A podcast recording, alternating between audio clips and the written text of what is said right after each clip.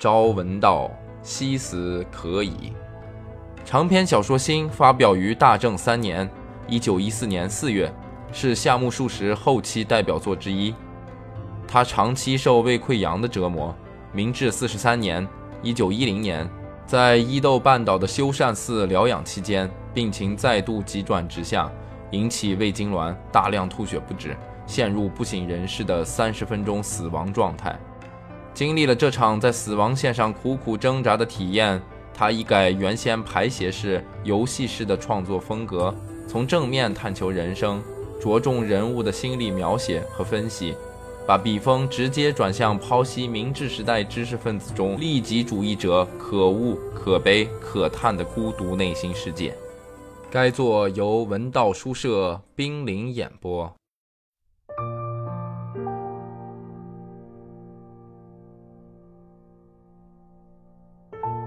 那是十一月冷雨连绵的一天，我穿着淋湿的大衣，像往常那样穿过举若研磨堂，走上狭窄的坡路，回到了家里。K 的房间里没有人，可火盆却暖烘烘地燃着新加的炭火。我也想赶快在红红的炭火上烤烤冰凉的手，便急忙打开自己房间的隔扇。可是我的火盆里。只有一堆冰冷的白灰，连火星儿都没有。我立刻感到不快。这时候，夫人听到我的脚步声，来到我的房间。她见我默默地站在屋子中间，便心疼地帮我脱下大衣，换上和服。听我说冷，又赶快把外间的 K 的火盆搬进来。我问：“K 已经回来了吗？”夫人说。回来又出去了。按理说那天 K 也应该比我晚回来，我不觉有些奇怪。夫人说他大概是有什么事儿吧。我坐在屋里看了一会儿书，家里静悄悄的，听不到一点说话声。我渐渐觉得这初冬的寒冷和静寂侵袭了我的身体。我突然想到热闹的地方去转一转。便扣上书站起来。雨终于停了，天空仍然像冰凉的铅一般沉重。我怕再下雨，便扛了把蛇木伞，沿着炮兵工厂后面的土围墙，走下了朝东去的坡路。那时候还没有修路，坡度比现在陡得多，路面很窄，也没有现在这么直。而且走下坡后，难免有高楼阻挡，雨水排不下去。路面上泥泞不堪，特别是走过细石桥到柳丁的大马路之前的那段路，就更别提了。哪怕穿着高尺木屐或长筒靴，也不能随意行走。行人都必须小心翼翼地沿着道路中央泥浆自然流向两边的一条窄路上行走。这条窄路只有一两尺宽，人们排成一队，慢慢地走过去。就如同踩在铺在马路上的一条窄带上往前走似的。我就是在这条窄带上突然遇到 K 的。只顾注意脚下的我，直到走了个照面都没有发现他。我觉得前面突然被人挡住了，偶然抬起头，才看见站在面前的 K。我问他上哪儿去，他只是说出来随便走走。他回答的语气跟往常一样简短。我和 K 在这条窄带上错身而过时，看见他身后站着一个年轻的女人。我眼睛近视，并没有看清楚是谁。可是让过 K 之后，一看那女人的脸，原来是房东家的小姐，我不禁吃了一惊。小姐有些脸红，向我问了声好。那时候女人的发型跟现在不同，还没有出现香发。而是把头发像蛇一样盘在头上。我呆呆地盯着小姐的头发，但马上意识到得有一方让路，便果断地一只脚踩在泥里，留出比较好走的地方，让小姐过去了。随后我就来到了柳丁大街，但不知去哪儿好，只觉得去哪儿都没多大意思。于是，我也不管泥水会不会溅到身上。自暴自弃的在泥泞中快走了一会儿就回了家。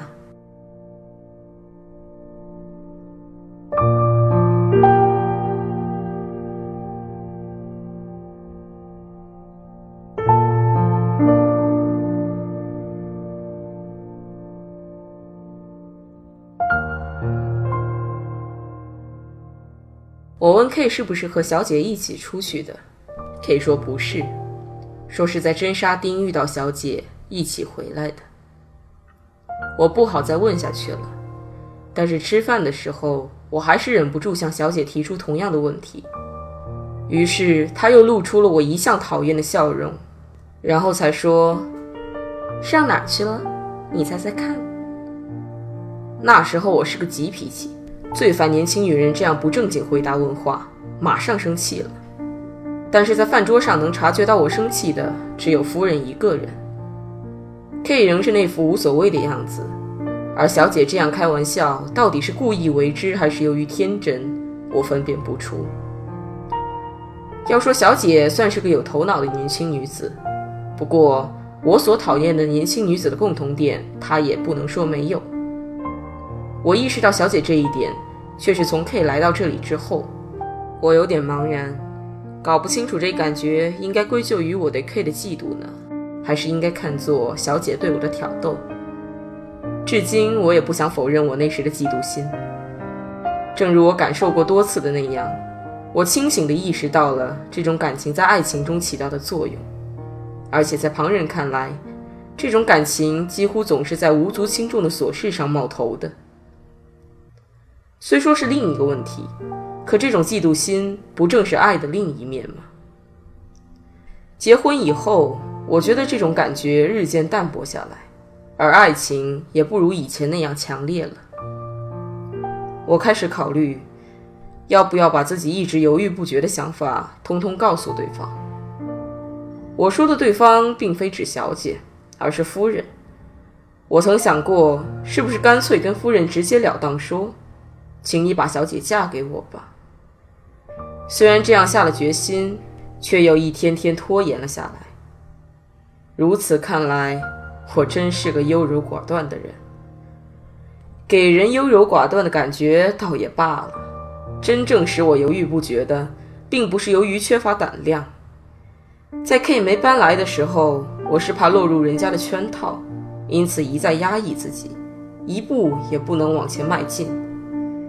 K 来了之后，我又怀疑小姐是否喜欢 K，这一疑心制约了我，因为我暗下决心，倘若小姐倾心的真是 K 而不是我的话，我就没有必要表达自己的爱慕之心了。这跟一般人说的害怕丢面子可不是一回事。无论我这边多么喜欢对方，如果对方心里想的是另外一个人的话，我也不愿意同那样的女人生活在一起。世上的确有那种不管人家是否愿意，非要把自己喜欢的那个女人娶回家，而且沾沾自喜的人。当时我认为这种人不是比我们更世故的人，就是不懂爱是何物的蠢人。我那时候年轻气盛，以至于连一旦娶回家便一切都尘埃落定那么浅显的道理都不懂得。总之，我是个极为高尚的爱情理论家。同时，又是个最最迂腐的爱情实践者。长期生活在一个屋檐下，有很多机会直接向小姐本人表达自己的心意，我都故意回避了。那时候，我固执地认为，按照日本人的习惯，是不允许这样求爱的。但绝不能说只是这一观念束缚了我，因为我还认定，日本人。特别是日本年轻女子，在这种场合都是缺乏毫无顾忌的袒露自己内心的勇气的。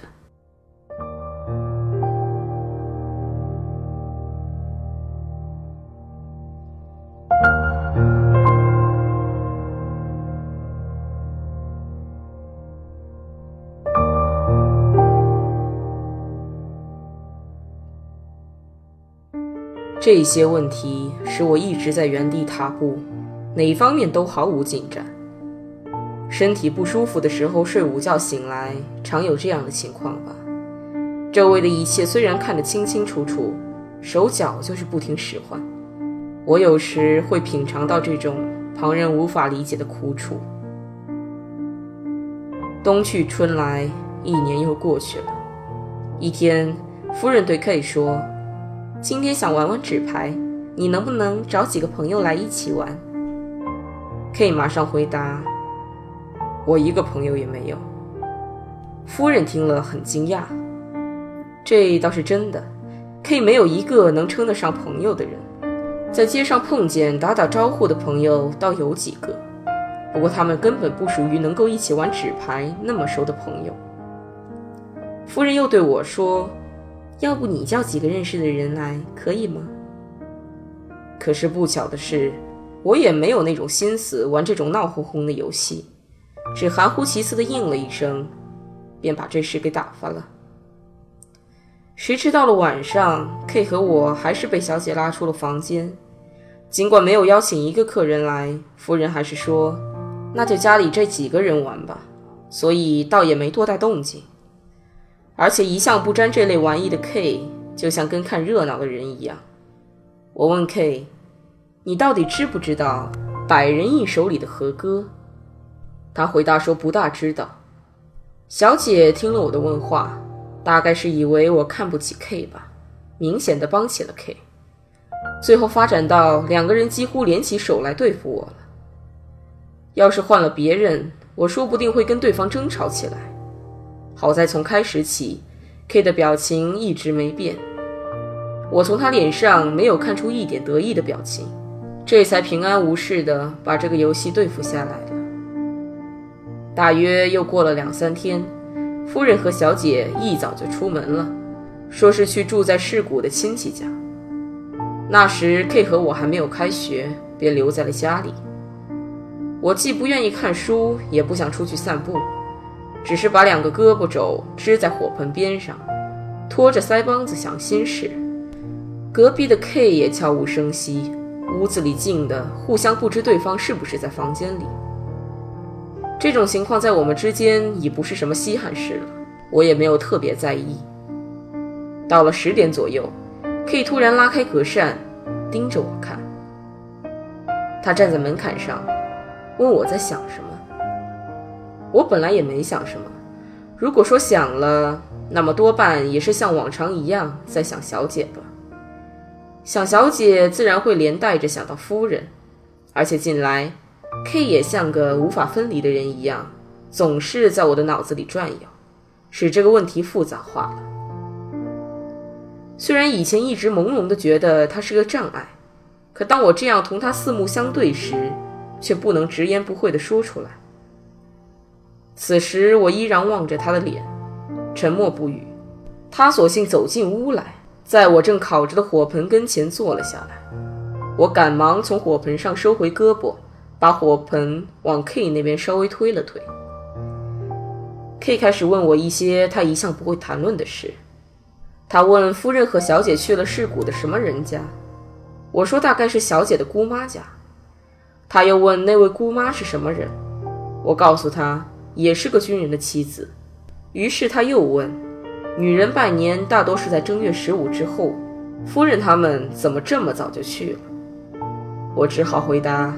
我也不知道为什么。